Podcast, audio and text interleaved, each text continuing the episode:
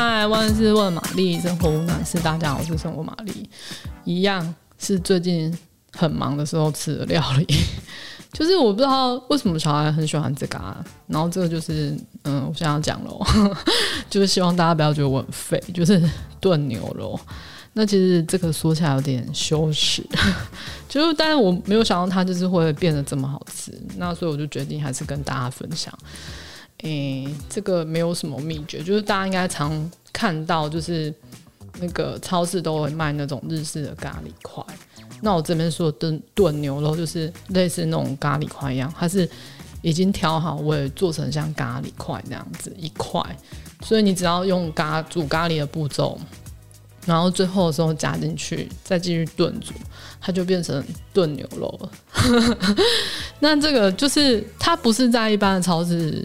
嗯，像全什么，它比较不会有，就你可能要去什么日式的那种百货公司楼下的超市，可能就会有这样子。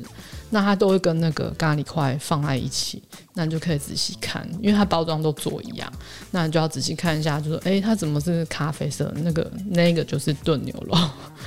那它的做法就像我刚刚说，就跟咖煮咖喱一样，但我还是会建议，就是大家照着你。平常增加咖喱风味的那个步骤，样比如说像牛肉先煎过啊，或是你先炒洋葱，把它炒到非常香这样子，然后再一起炖煮。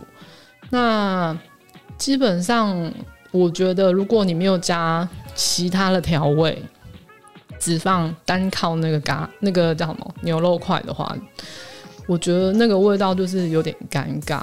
要怎么说？就是它 它没有额外的一些。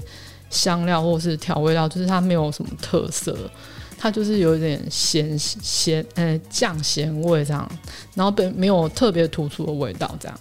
那所以你在炒所有材料的时候，假设是没有小孩的小孩子吃的话，我会建议就是你真的可以加一点红酒，让那个红酒挥发之后，其实那个锅那个那个再加咖喱块，那个整个就是红酒炖牛肉了，然后。